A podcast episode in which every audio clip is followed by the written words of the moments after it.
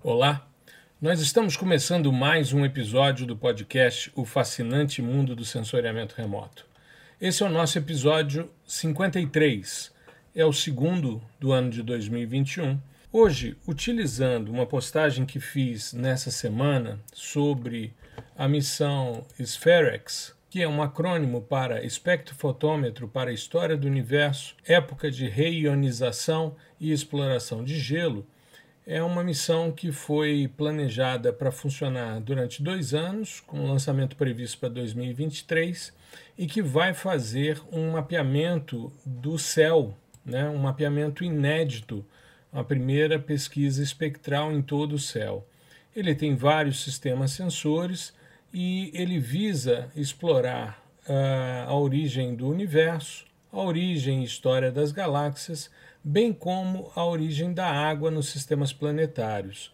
É um sistema multispectral que vai funcionar na faixa do infravermelho próximo, infravermelho de ondas curtas, infravermelho médio e infravermelho termal, e vai fazer o mapeamento do céu a partir de uma órbita quase polar, a 700 km de altitude da superfície, só que ao invés de olhar para baixo, ele vai olhar para o céu. E diferente também do Hubble, o SPHEREX, é, porque o Hubble é um sistema que faz a verificação de um determinado ponto em alta definição. O SPHEREX vai ser uma missão que vai olhar todo o céu de forma mais ampla, porém com uma resolução mais baixa. E aí, quando eu analisei né, essa missão e fiz esse post ao longo da semana, me veio a ideia de fazer um ou mais episódios do podcast tratando de missões que observam né, outros astros, em especial o Sol. Então eu vou hoje abordar num primeiro episódio de dois que pretendo fazer, o 53 e o 54, as maiores missões de observação do Sol. Então, hoje, o primeiro episódio, nós vamos tratar de seis grandes missões né, que fazem o mapeamento do Sol. E por que, que é importante a gente estudar o Sol? Porque é a estrela do nosso sistema. Né? O nosso sistema solar tem uh, o Sol como centro. E a sua dinâmica, o seu funcionamento, faz com que nós tenhamos variações é, nas dinâmicas climáticas do nosso planeta e dos demais planetas do sistema solar. Então é importante a gente ter uma noção de como ele funciona. A gente, quando olha o Sol, a gente tem uma, uma visão um pouco poética, né, daquela figurinha amarela, mas o Sol ele tem uma dinâmica muito grande e ele passa por ciclos né, de oscilações de atividades e é um ambiente bastante variável que tem erupções solares, ejeção de massa coronal, de partículas carregadas e vento solar.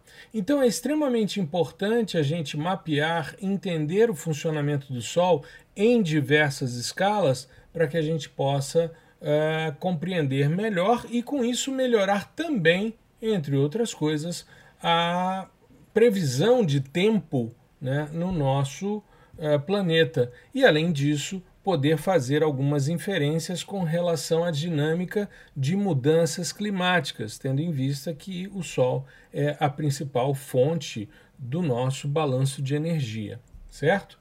Muito bem. O primeiro sistema sensor que eu gostaria de tratar é o sistema Gênesis, que funcionou de 2001 a 2004 o Gênesis foi uma missão uh, da NASA que tinha como objetivo capturar uma amostra do vento solar, ou seja, do fluxo constante de partículas que saem do Sol. Essa espaçonave ela fez uma rodada de amostragens durante três anos num local chamado Ponto Lagrangiano 1. Vamos entender o que, que é ponto lagrangiano antes da gente avançar, tá? O que, que acontece? Esses pontos lagrangianos, eles são locais no espaço onde as forças gravitacionais combinadas de dois grandes corpos, como é o caso da Terra e do Sol, ou da Terra e da Lua, igualam a força centrífuga sentida por um terceiro corpo muito menor. Ou seja, seria um local em que a estrutura poderia ficar parada, porque essas forças gravitacionais meio que é, acabam se anulando. E quem descobriu isso foi um matemático do século XVIII chamado Joseph Louis Lagrange.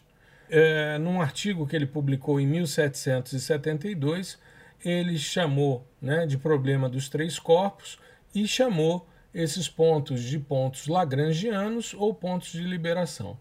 Existem no total, quando a gente pensa nessa estrutura dos três grandes corpos, Terra, Lua e Sol, é, existem cinco pontos que três deles estão ao longo da linha que conecta os dois corpos, né? e no sistema Terra-Sol, o primeiro ponto, L1, fica entre a Terra e o Sol a cerca de um milhão de milhas, né? ou 1,6 milhão de quilômetros da Terra, se a gente for adaptar a unidade. Né? E com isso, a gente tem a condição de colocar um sistema de observação quase parado né, em relação a, aos sistemas, e com isso fazer essa visualização. Existem vários sistemas sensores, como é o caso do Sorro, como é o caso do Gênesis, né, que foram colocados nesse ponto lagrangiano 1 para facilitar essas análises. E o que, que acontece? o Gênesis ficou nesse ponto é, antes de retornar à Terra. Né? Infelizmente, ela fez um pouso forçado é, depois que os seus paraquedas não foram acionados, mas algumas amostras sobreviveram. Tá? E com isso, os pesquisadores já encontraram evidências de que a Terra possivelmente se formou a partir de materiais diferentes das nebulosas solares que criaram o Sol. Isso é uma, uma reflexão bastante importante sobre essa missão Gênesis. Né? Ela é, funcionou do dia 16 de novembro de 2001, quando ela chegou ao ponto 1 de Lagrange, e ficou até 8 de setembro de 2004, quando ela é, retorna à superfície, né? retorna com a, as amostras né, de vento solar. Uma outra missão, e talvez a mais conhecida e a mais é, importante né, que a gente tem de observação do Sol, é a missão SORRO. Essa missão, SORRO, que é um, um acrônimo né, de Observatório Solar e Heliosférico, ele é uma missão conjunta entre a Agência Espacial Europeia e a NASA. Agora, no dia 2 de dezembro, a missão Sorro completou 25 anos de observações e de descobertas.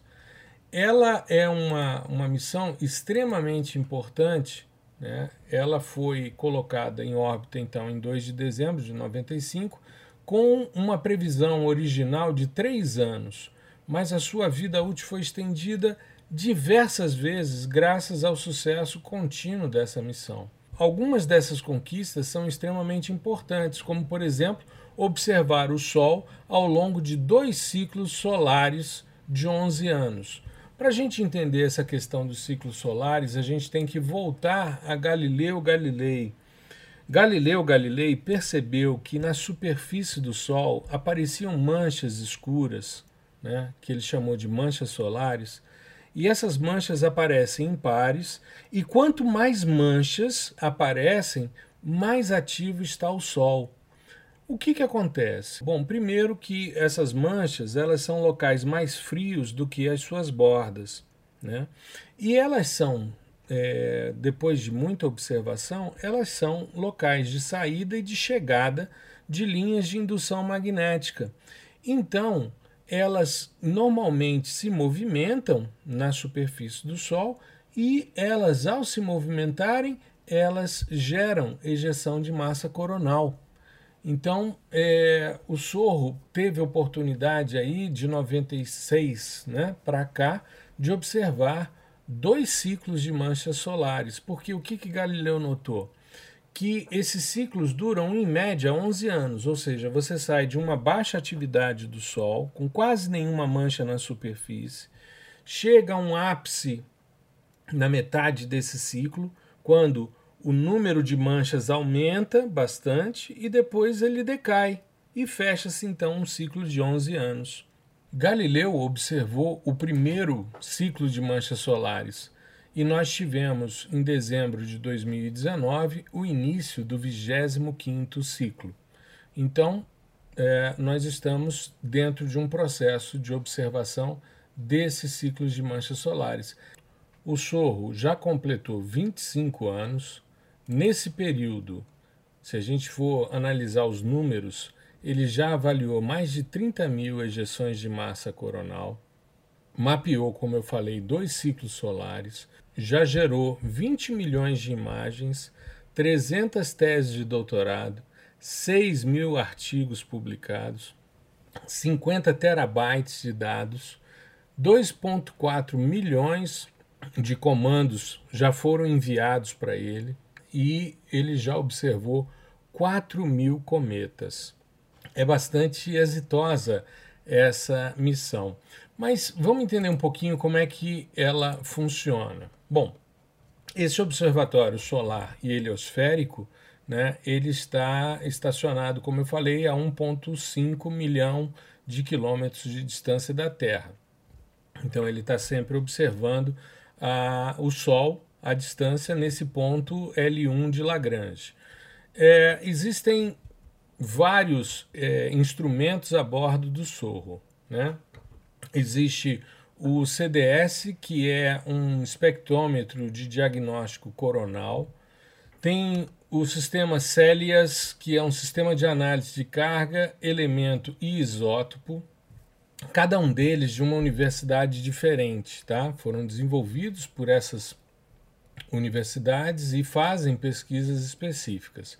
Né? Tem o COSTEP, que é um analisador de partículas energéticas existe um telescópio de imageamento no ultravioleta extremo, existe um sistema sensor que faz uh, a análise de núcleos energéticos né, e experimentos de elétrons, tem um, um observador global de baixas frequências, tem um espectrômetro de ângulo largo para a observação da corona, tem um imagador Doppler, tem um sistema de medição de emissões de radiação solar no ultravioleta, tem um sistema para análises anisotrópicas de ventos solares, existe um espectrômetro ultravioleta da, da corona e também um,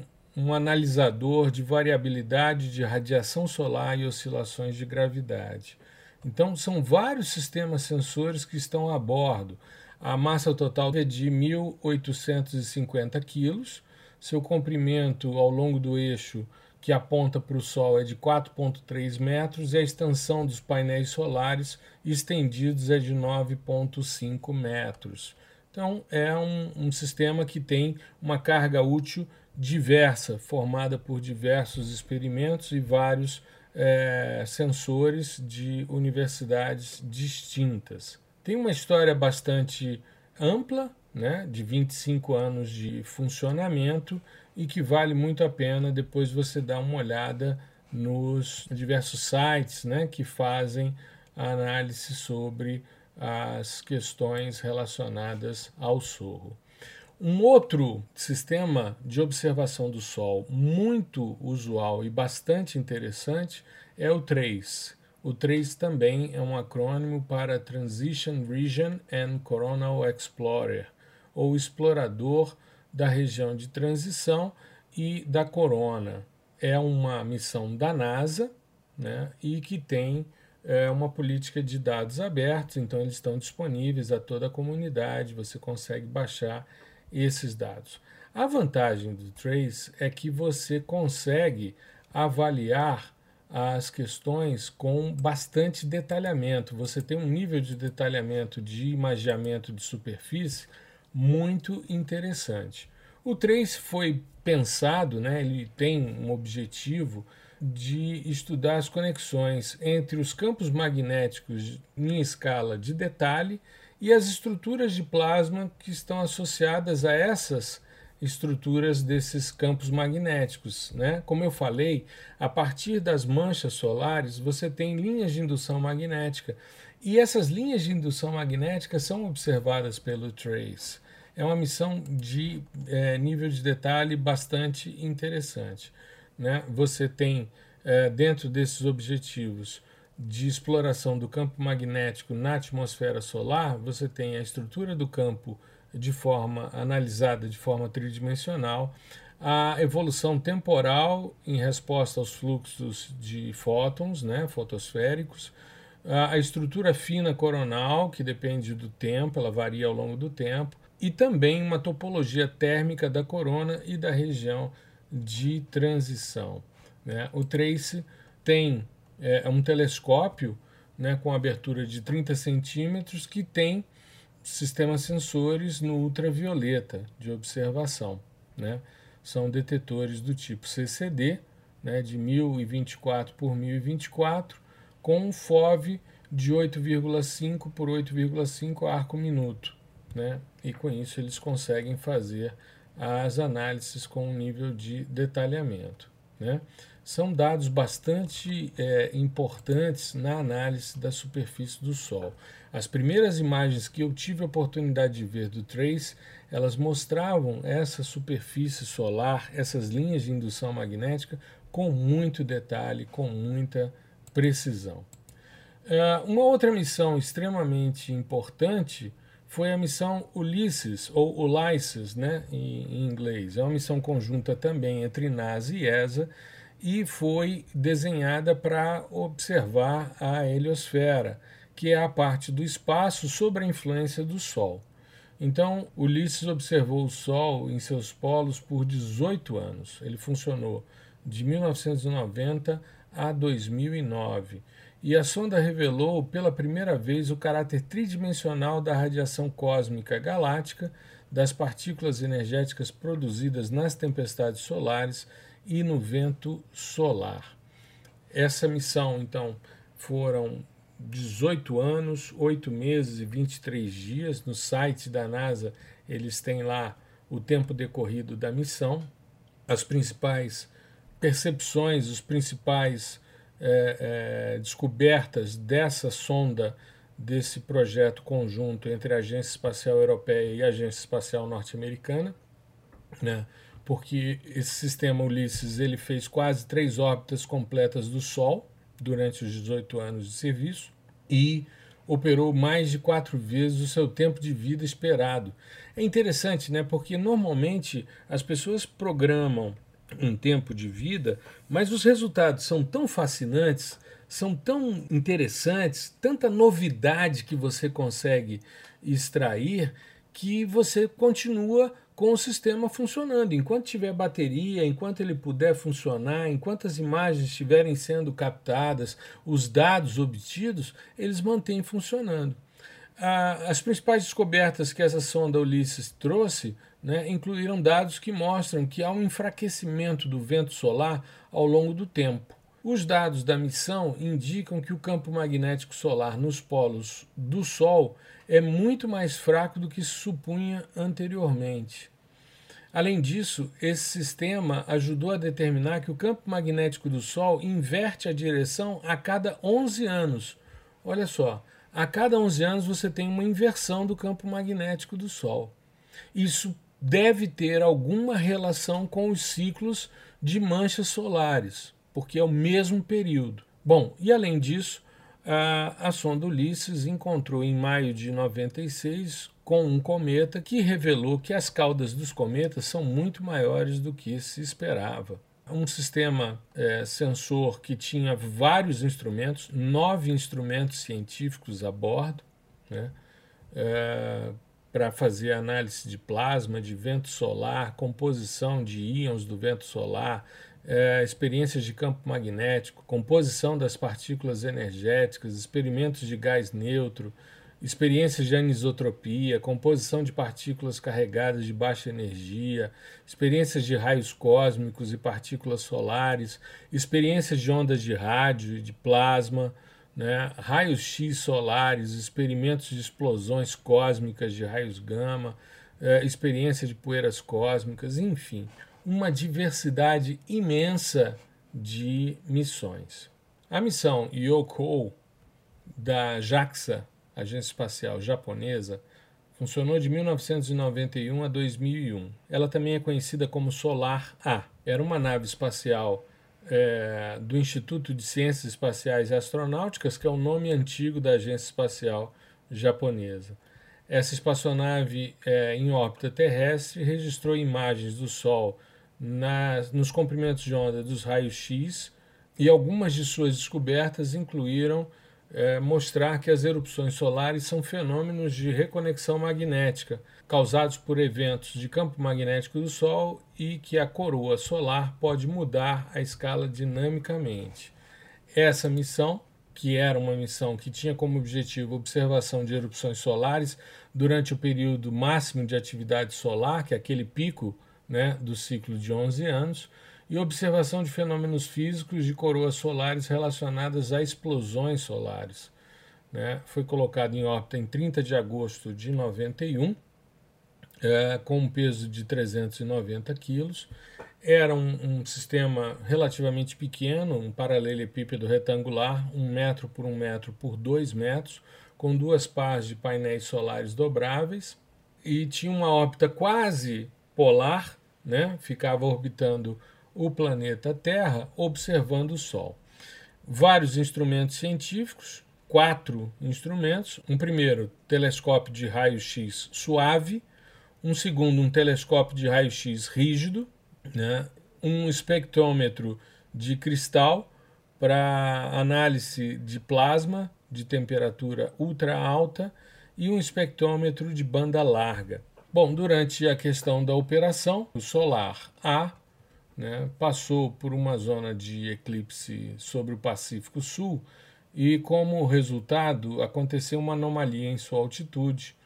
E com isso, o satélite né, continuou operando nas funções mínimas, mas é, ele depois acabou encerrando as suas atividades. Né?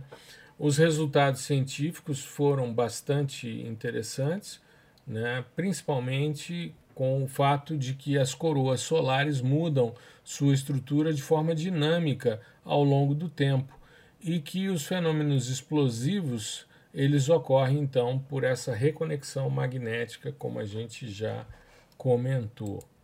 A quinta missão que a gente vai apresentar nesse episódio de hoje é a missão solar máxima da NASA. Essa missão foi lançada em 14 de fevereiro de 1980 para estudar o Sol do, também durante a parte alta do ciclo solar. Né?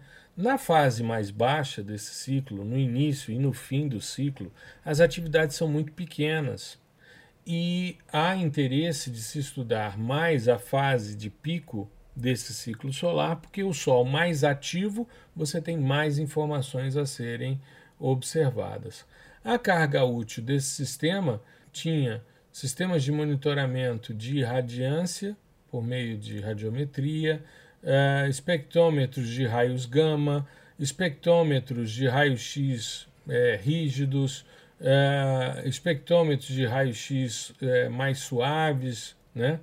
Espectrômetros de ultravioleta, mas um defeito no satélite no ano seguinte em janeiro, né, ele foi colocado em órbita em fevereiro de 80, em janeiro de 81, um, um problema no satélite interrompeu a missão. Mas em 84, os astronautas a bordo do ônibus espacial Challenger fizeram a manutenção da espaçonave e liberaram novamente as observações.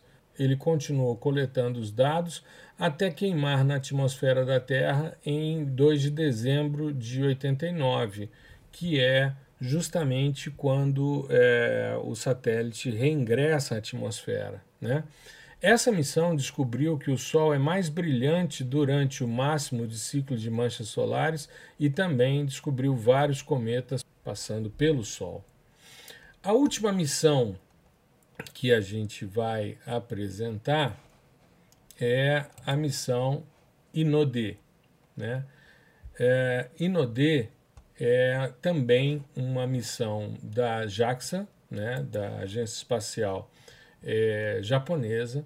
Ele é conhecido como Solar B, né? o, o outro, né, o Yoko, era o Solar A, esse é conhecido como Solar B, e ele concentra-se, é, em termos de observação, na coroa solar, a atmosfera superior extremamente quente do Sol.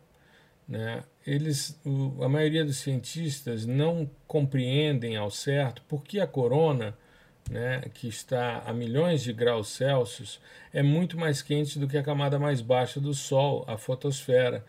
A, a corona, né, essa parte mais externa, ela atinge aí alguns milhões de graus Celsius, enquanto que a fotosfera tem cerca de 5.500 graus Celsius cientistas esperam né, um melhor entendimento do mecanismo das explosões solares, o que vai ajudar em muito a prever como os eventos solares afetam a Terra. Essa análise do Sol é extremamente importante para o funcionamento dos equipamentos na superfície terrestre e até mesmo para a predição do, do funcionamento né, do, do clima no nosso planeta. Né?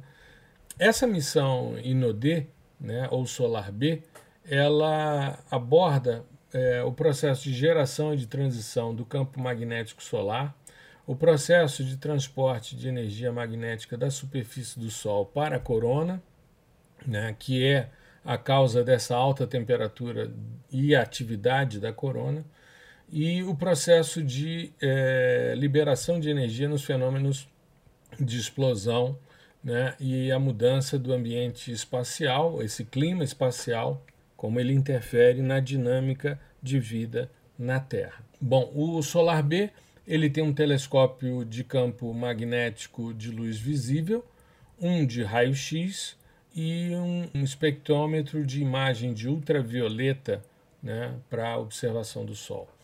A utilização do ultravioleta na análise da superfície do Sol é porque nessa faixa do espectro o Sol se apresenta muito mais ativo do que, por exemplo, na região do visível, da luz visível. Né? Então é importante a gente sempre analisar essas possibilidades. E tudo isso é sensoriamento remoto, só que ao invés de observar a superfície do planeta, você está observando o Sol e compreendendo como ele funciona, porque sua dinâmica interfere em muito no clima espacial, no clima do nosso planeta e em toda a dinâmica do sistema solar. Eu espero que você tenha gostado. Eu, particularmente, sou aficionado pelo sensoriamento remoto do Sol. Essa dinâmica do balanço de radiação solar muito me interessa. O funcionamento do Sol, as observações, os ciclos de mancha, a influência na temperatura, as relações de erupções solares, as perturbações no campo magnético do nosso planeta, tudo isso faz parte do sensoriamento remoto e está tudo interligado. Então eu fico muito feliz de poder compartilhar com vocês e é interessante porque a nossa conversa da semana passada foi sobre espectroscopia o que confere cientificidade ao sensoriamento remoto. E todas essas análises que eu comentei desses seis sistemas sensores de observação do Sol são feitas por meio de espectrômetros. São análises de espectroscopia. Você está buscando sempre, por meio dessas análises, a compreensão do funcionamento do Sol. A espectroscopia tem uma importância muito grande na pesquisa espacial, porque é por meio das análises espectrais que nós conseguimos, por exemplo, compreender a composição atmosférica dos diversos planetas do sistema solar, sem ter coletado nenhuma amostra de gás e trazido ao laboratório. Somente por meio dos espectros nós temos uma compreensão dessas questões. Eu tenho um livro na minha sala na universidade, que é um livro muito antigo sobre atmosferas planetárias e tudo feito por meio de análise de espalhamento da luz né, e por medidas espectroscópicas. Muito interessante esse tipo de leitura. Eu espero que você tenha gostado. Segunda, às 5 da tarde, nós estaremos ao vivo no YouTube mostrando os diversos portais, as imagens desses observatórios, desses sistemas sensores que observam o nosso astro-rei e que nos traz uma compreensão muito mais ampliada de como funciona o Sol e de como ele nos influencia. Tá legal? Eu espero que você fique bem. Se possível, fique em casa para logo retomarmos uma normalidade ou próximo disso. Que venha a vacina. Uma boa semana para você, tudo de bom. Um grande abraço.